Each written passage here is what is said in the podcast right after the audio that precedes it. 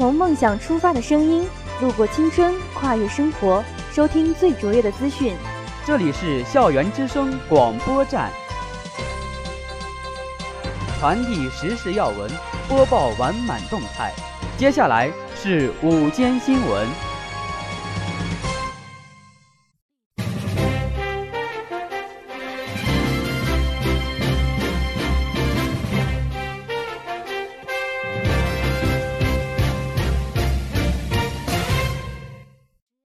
亲爱的老师、同学们，大家好，我是播音员王恒月，我是播音员侯依然。今天是二零一六年十月十八日，农历九月十八，星期二。下面播报太谷今天的天气：最低六摄氏度，最高二十二摄氏度，有微风，天气较凉，请同学们注意保暖。历史上的今天，一九一零年十月十八号，由上海基督教青年会发起的首届全国运动会在南京南阳劝业场举行。比赛设田径、足球、网球、篮球四个项目。华北、华南、上海、吴宁、武汉派一百四十名运动员参加。欢迎收听今天的新闻速递，以下是新闻摘要：第四届至强杯男子排球联赛接近尾声。我院创业项目参加二零一六年全国双创活动周山西分会场展示。山西农业大学信息学院举办的第一届手游电竞报名结束。第一期加油 Club 社团人气挑战真人秀完美现映。国家义务教育发展基本均衡线福建督导检查反馈会。习近平在十五日会见俄罗斯总统普京。二零一六年全国终身学习活动周全国总开幕式。天宫二号已做好准备，将在三百九十三公里近圆轨道对接神舟十一号。李安新片《比利林恩的中场战事》北美影评。金鹰奖揭晓，王雷、李小萌夫妇档提名引关注。以下是校园新闻。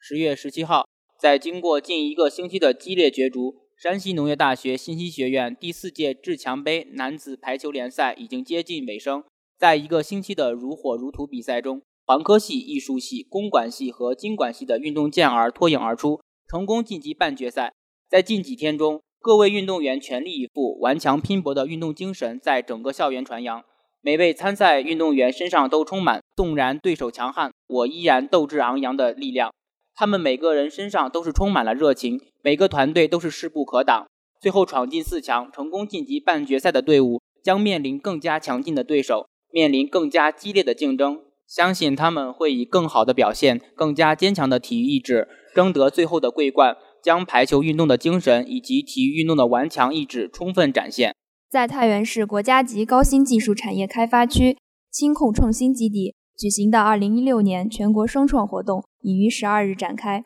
山西省委常委、常务副省长高建民、副省长张富明等领导参加开幕式后，又进行了巡馆。参加展示活动的有两个项目，分别是我院清迈文化和掌上农大。本届活动周举行时间长达七天。以发展新经济、培育新动能为主题，本次活动共有全省二百二十八个项目参与展出。在参展现场，不时会有参会人员在我院参展项目前驻足停留，询问了解项目相关信息，并与学生交流创业想法，畅谈创新话题。同时，我院学生也积极参观其他项目展示内容，交结创新成功人士，寻找创新创业灵感，发现创新创业机会。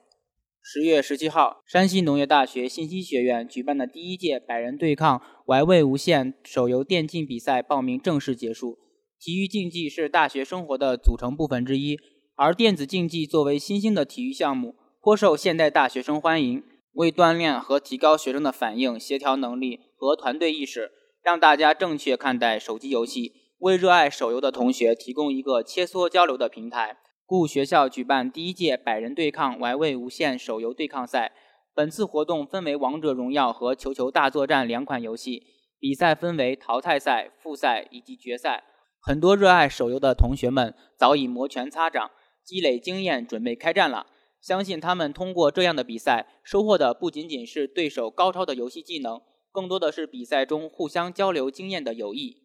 十月十四日。由我院学生社团联合会全新打造的“加油 Club” 社团人气挑战真人秀，在艺术教育中心前广场展开。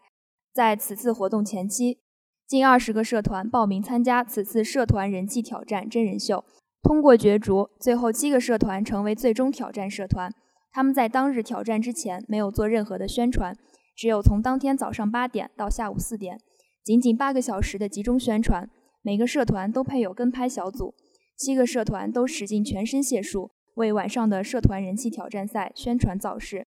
爱心社积极招募同学录制加油视频，充分利用资源进行线上直播拉票。武墨话剧社在图书馆前拉开条幅，绘制专属武墨的海报。嘉业汉服社和慢热动漫社成员纷纷换上极具特色的社团服装，吸引学生来为社团投票。最终，茶语茶韵社从七个社团中脱颖而出，获得冠军。以下是国内新闻：十月十七号，国家义务教育发展基本均衡线福建督导检查反馈会在福州召开。会上，督导检查组认为，福州县所在县均达到国家规定的评估认定标准。这标志着继上海、北京、天津、江苏、浙江、广东之后，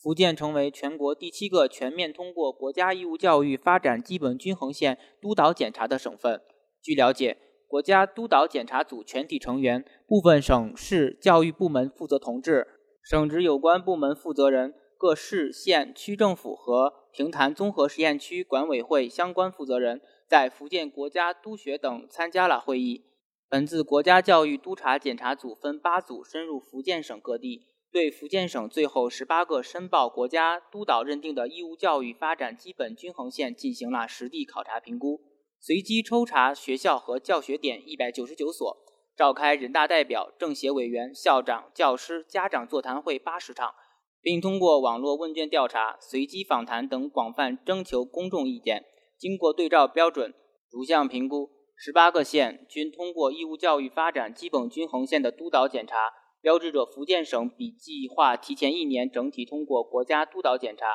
县区义务教育从基本均衡阶段迈向优质均衡的新阶段。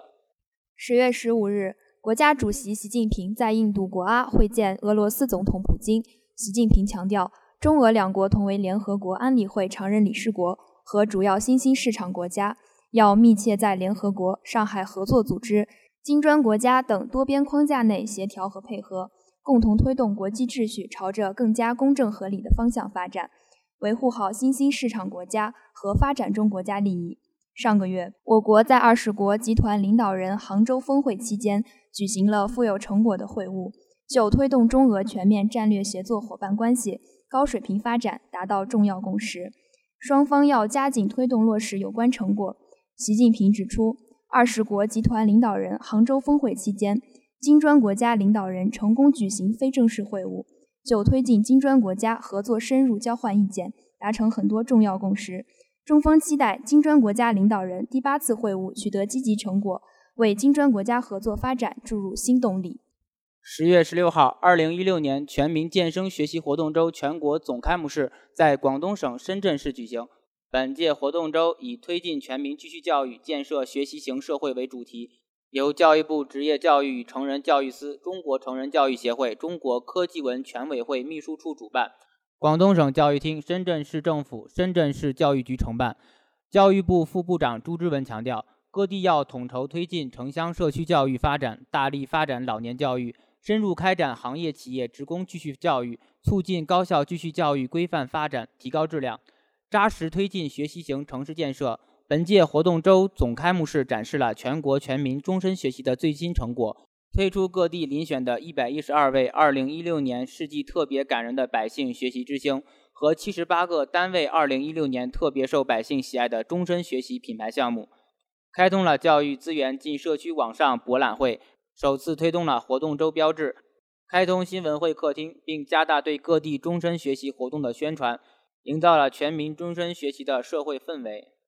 十月十六日，神舟十一号载人飞船即将发射，入轨后将与天宫二号在高度为三百九十三公里的近圆对接轨道交会对接，构成组合体。两名男航天员进入天宫二号，开展空间科学实验和技术实验。组合体运行第三十天，神舟十一号与天宫二号分离，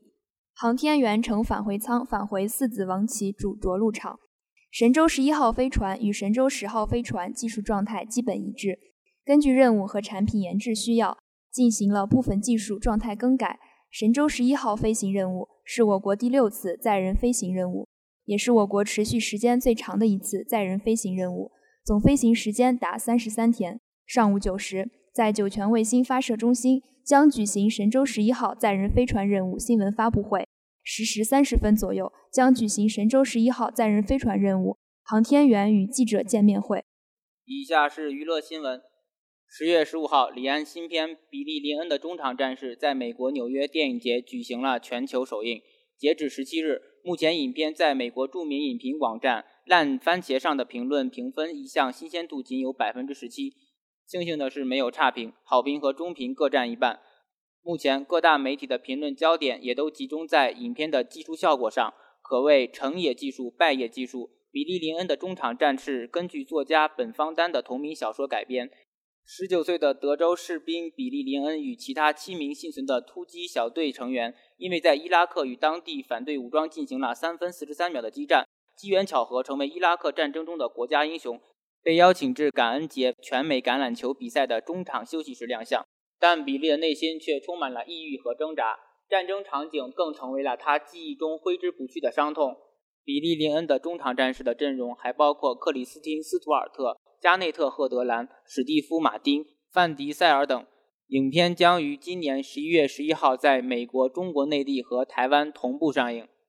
十月十六日，第十一届中国金鹰艺术节暨第二十八届中国电视金鹰奖将于今晚揭晓。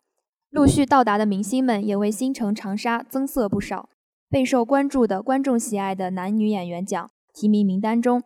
青年实力演员王雷凭借《平凡的世界》中孙少安一角夺奖呼声甚高。与他一同提名的还有妻子李小萌，她同样凭借《平凡的世界》田晓霞一角提名。十五日深夜，夫妻俩双双低调现身长沙机场，并接受了一直守候的媒体的专访。此次助王雷提名的电视剧《平凡的世界》，改编自路遥同名小说，由毛卫宁执导。剧中，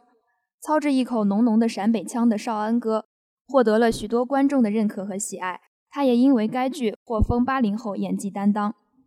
以上是今天的全部新闻，下面进入音乐时空。感谢本期新闻编辑鹿角王帆，策划赵佳怡。感谢大家的收听，我们明天再见。再见。